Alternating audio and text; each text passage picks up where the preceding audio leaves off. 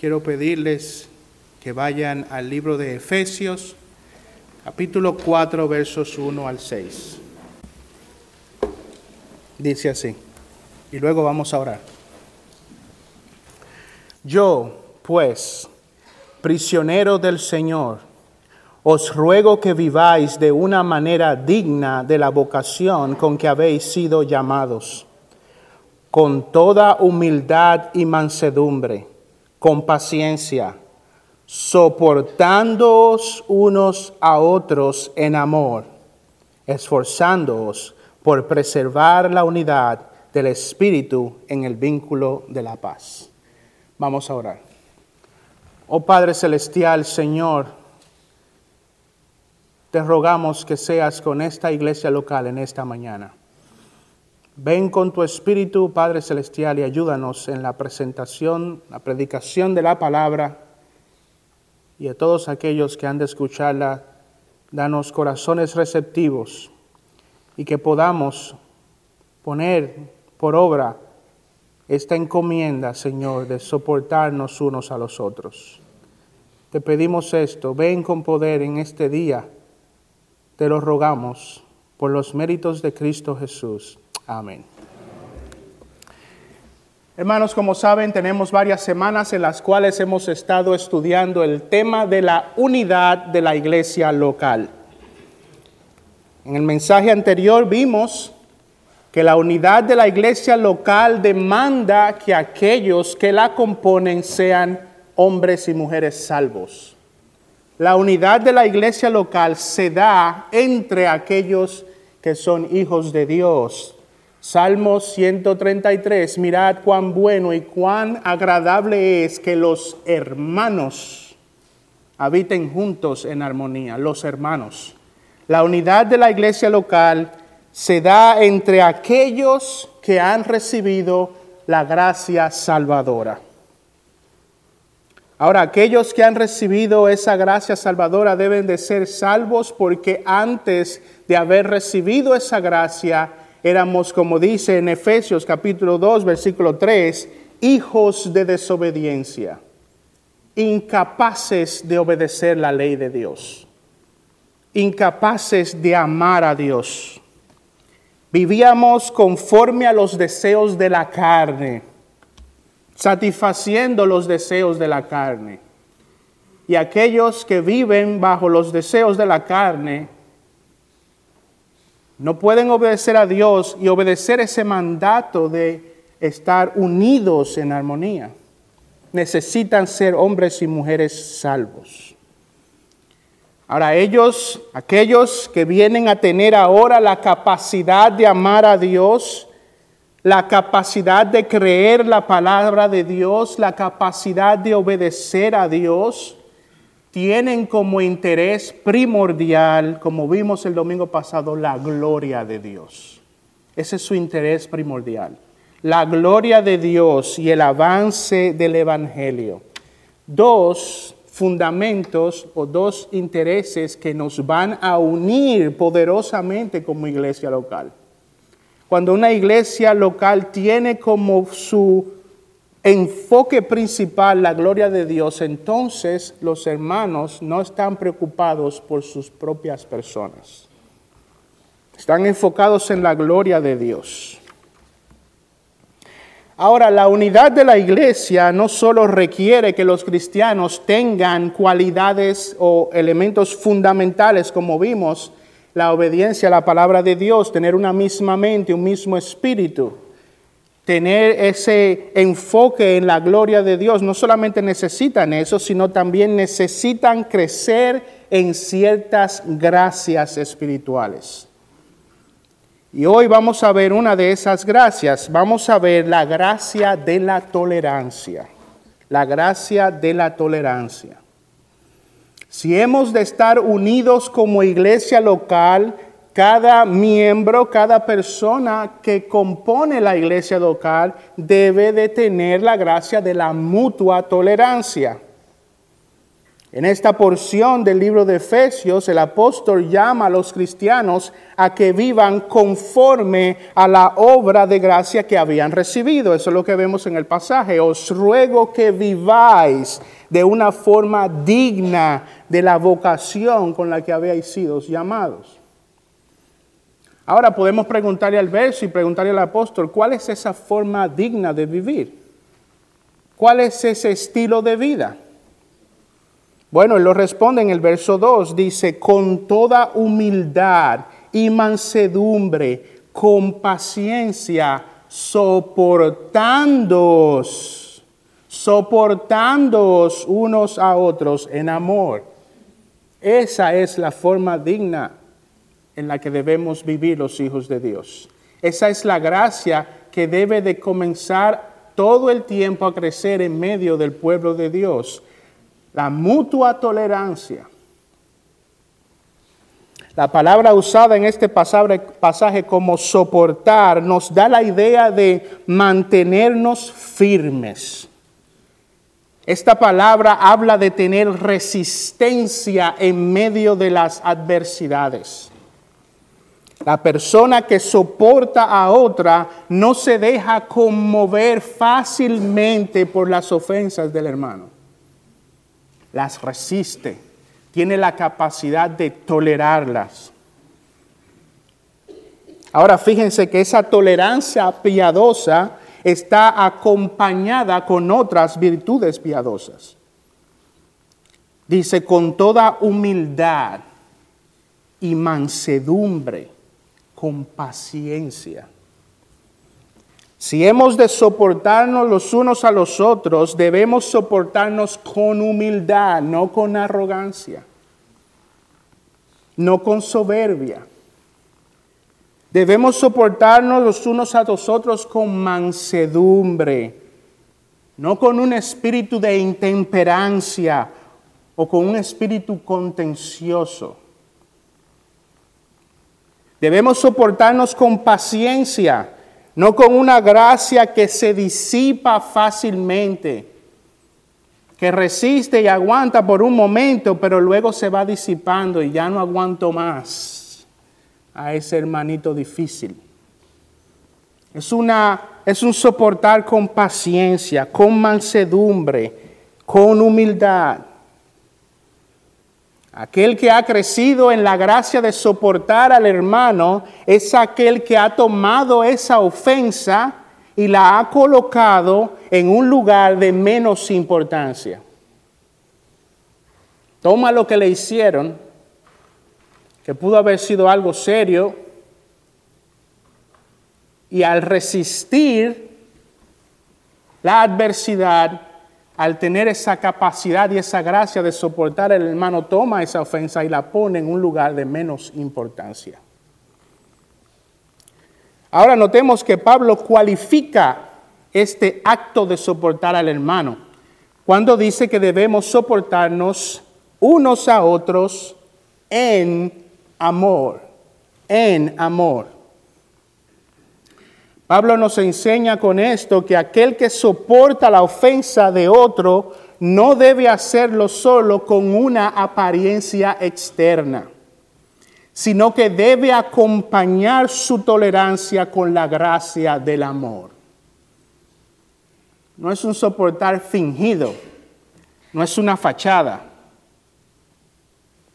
tiene un componente interior, es en amor esa tolerancia está acompañada con la gracia del amor. El soportarnos debe incluir la virtud del afecto mutuo. Debe incluir el deseo sincero de mantener la unidad entre los hermanos. Al soportar la ofensa de tu hermano debe haber en ti un deseo sincero de no quebrantar la unión que hay entre ustedes. Y eso requiere resistencia, la capacidad de resistir ese, esa situación difícil. Ahora debemos preguntarnos por qué el Espíritu Santo lleva a Pablo a escribir estas directrices a la iglesia de Éfeso.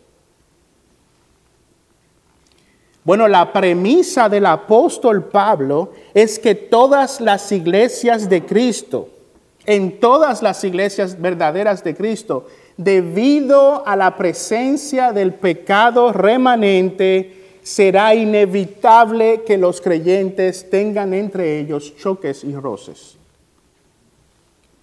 El apóstol Pablo es un realista, no un idealista. Él sabe que donde hay un grupo de personas, donde aún habita el pecado remanente, será inevitable que algún día va a haber choques y roces entre ellos. El apóstol sabe que incluso los mejores creyentes a veces pecan contra sus hermanos. Los mejores creyentes en algún momento, queriéndolo o sin querer, pecan contra sus hermanos. Ese es el realismo bíblico de la iglesia local. Pablo conoce eso en su propia experiencia. Dice que cuando él fue a la iglesia de Jerusalén, él anhelaba ser recibido por los hermanos con un espíritu de hermandad, un espíritu de compañerismo. Pero en lugar de eso, ¿qué recibió? Recibió sospecha y distancia. Dice Hechos capítulo 9, versículo 26, que cuando llegó a Jerusalén, trataba de juntarse con los discípulos y todos le temían, no creyendo que era discípulo. Lo rechazaban. Sí, es claro, Pablo era un perseguidor de la iglesia y tuvo que soportar, resistir la realidad de que sus hermanos los recibieran con sospecha. No recibió una iglesia que lo abrazó inmediatamente como un, ah, hermano Pablo, qué bueno que estás aquí. No, mm. sospecha.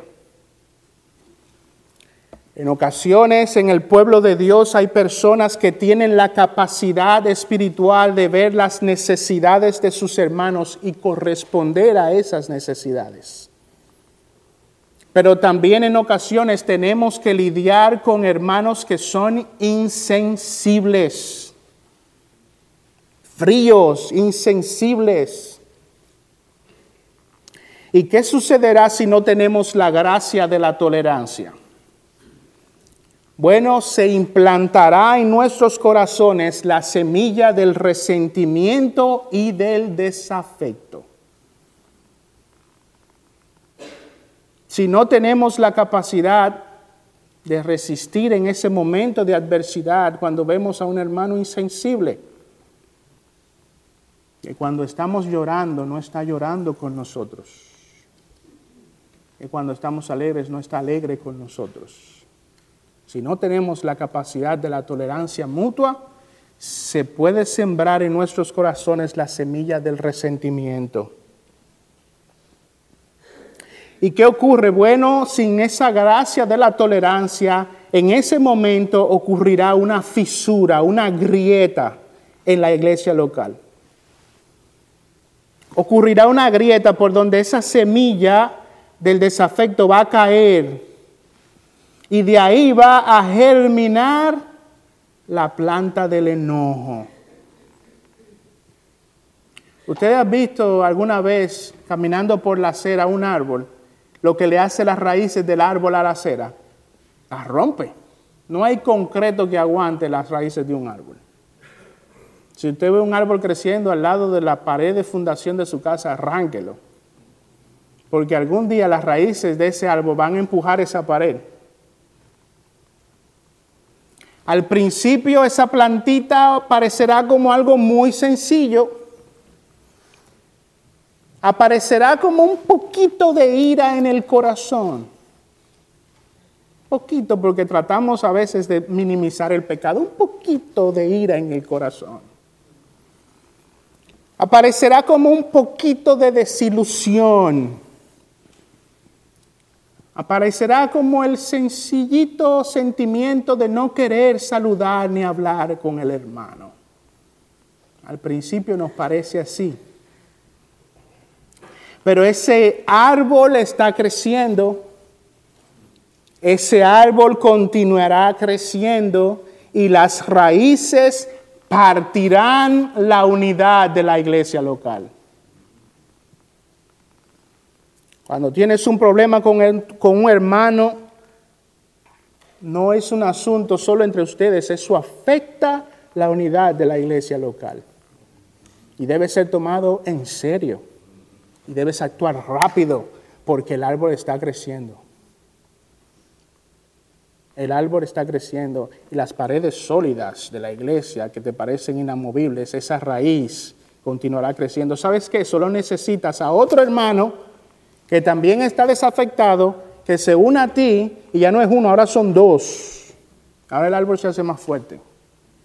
Y las raíces vendrán a la pared de la iglesia local y la van a romper.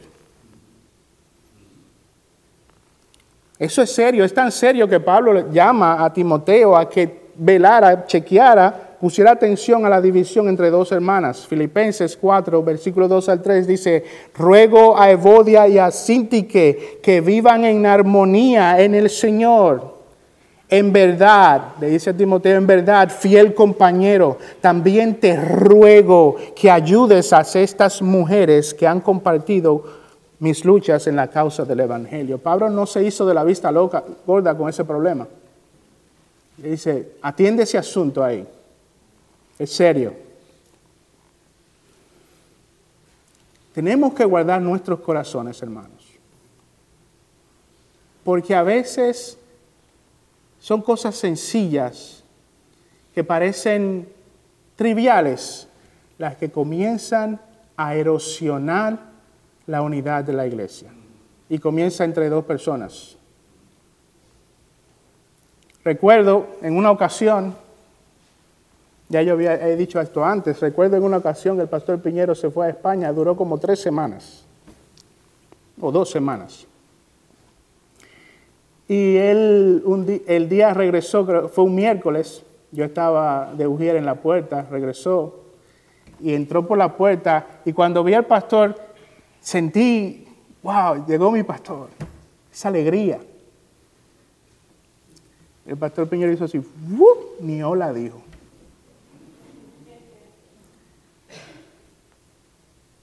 Y rápido el amor se puede convertir en un sentimiento de desafecto.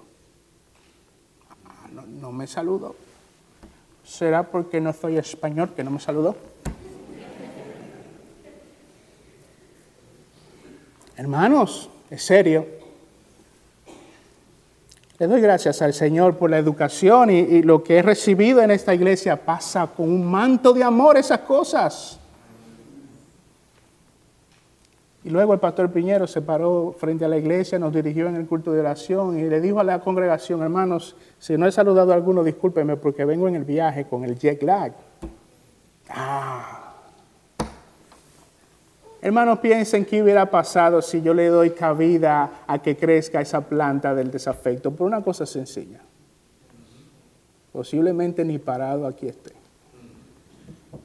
Tomen en serio esas cosas, hermanos. Tomen en serio, no le den cabida al descontento, al desafecto, al resentimiento. Desde que esa semilla comience a germinar en sus corazones, arránquenla de raíz, hermanos. Arránquenla. Vamos a Hebreos capítulo 12, versículo 14.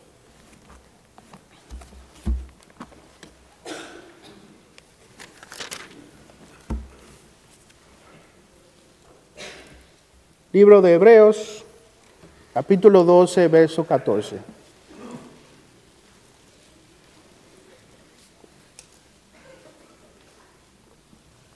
Miren lo que dice ahí. Buscad la paz con todos y la santidad, sin la cual nadie verá al Señor. Versículo 15. Mirad bien de que nadie deje de alcanzar la gracia de Dios, de que ninguna raíz de amargura brotando cause dificultades y por ella muchos sean contaminados.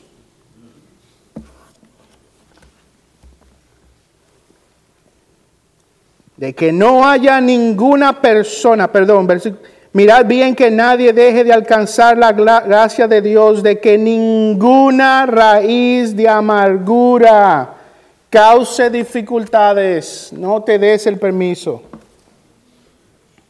Rápido, desde que el pensamiento llegue, atácalo con la palabra de Dios. En ocasiones, en una ocasión, en, el, en la entrada de, de mi casa, el pavimento estaba lleno de, grietas, está todavía lleno de grietas, pero salían de esa grieta grama y llamamos a una compañía para que viniera a pasar una capa asfáltica y reparar ese problema. Y yo no sabía cómo era que se, se, arrancaban. Yo pensaba que esas gramas se arrancaban con la mano. Eso no hace nada, porque tú la arrancas con la mano y vuelve y sale la grama esa. Las compañías que se encargan de arrancar esa grama, ¿saben? Vienen con, un, con una torcha de fuego. Y le pegan fuego a la grama y destruyen la grama de raíz. Así tenemos que hacerle a esa planta del desafecto en nuestros corazones. Acabarla de raíz.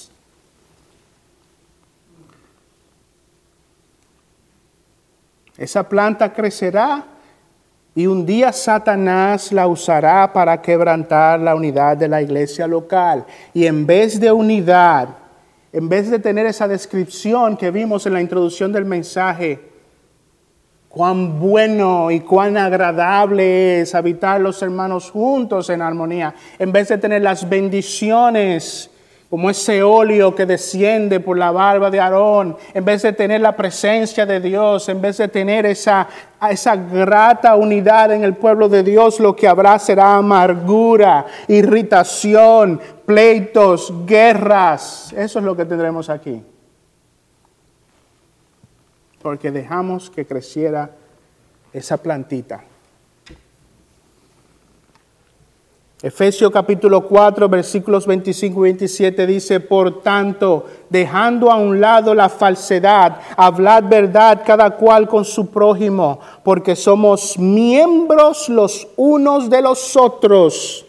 Airaos, pero no pequéis, no se ponga el sol sobre vuestro enojo ni deis oportunidad al diablo, no le des oportunidad a Satanás, porque va a tomar ese desafecto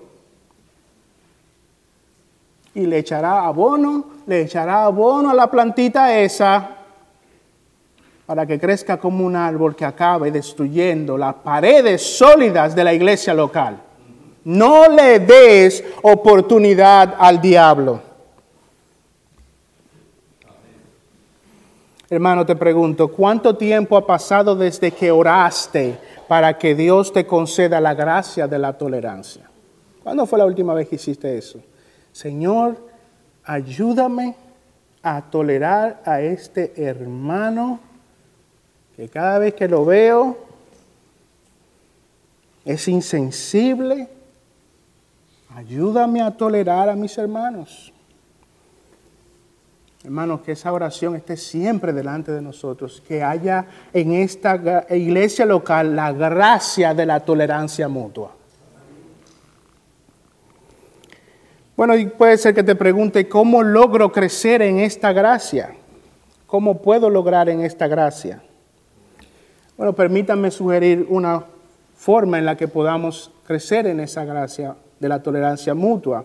Pueden existir otras, pero quiero traerles una y quiero hacerlo porque quiero regresar al fundamento de la unidad de la iglesia local. Si quieres crecer en la gracia de la tolerancia, centra tu vida, centra toda tu vida en la gloria de Dios. Centra tu vida en la gloria de Dios. Recuerda el fundamento de la iglesia local. Uno de ellos es tener los mismos intereses que Dios tiene. ¿Y cuáles son esos intereses? El avance del reino y su propia gloria. Eso es lo que Él quiere en la iglesia local. Su gloria. Centra tu vida en la gloria de Dios.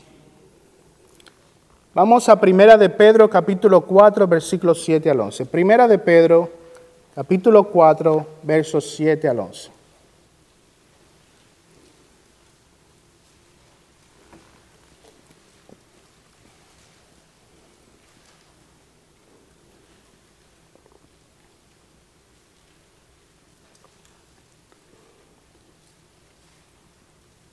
Primera de Pedro capítulo 4, verso 7 dice así, mas el fin de todas las cosas se acerca. Sed pues prudentes y de espíritu sobrio para la oración. Sobre todo, sed fervientes en vuestro amor los unos por los otros, pues el amor cubre multitud de pecados. Sed hospitalarios los unos para con los otros, sin murmuraciones. Según cada uno ha recibido un don especial, úselo sirviéndoos los unos a los otros, como buenos administradores de la multiforme gracia de Dios. El que habla, que hable conforme a la palabra de Dios. El que sirve, que lo haga con la fortaleza que Dios da ¿Para qué? Para que en todo, para que en todo, todo Dios sea glorificado mediante Jesucristo, a quien pertenece la gloria y el dominio por los siglos de los siglos. Amén. De regreso al fundamento de la unidad de la iglesia local, la gloria de Dios. Sé hospitalario, amen a sus hermanos, usen sus dones y talentos para la edificación del cuerpo, sírvanse los unos a otros.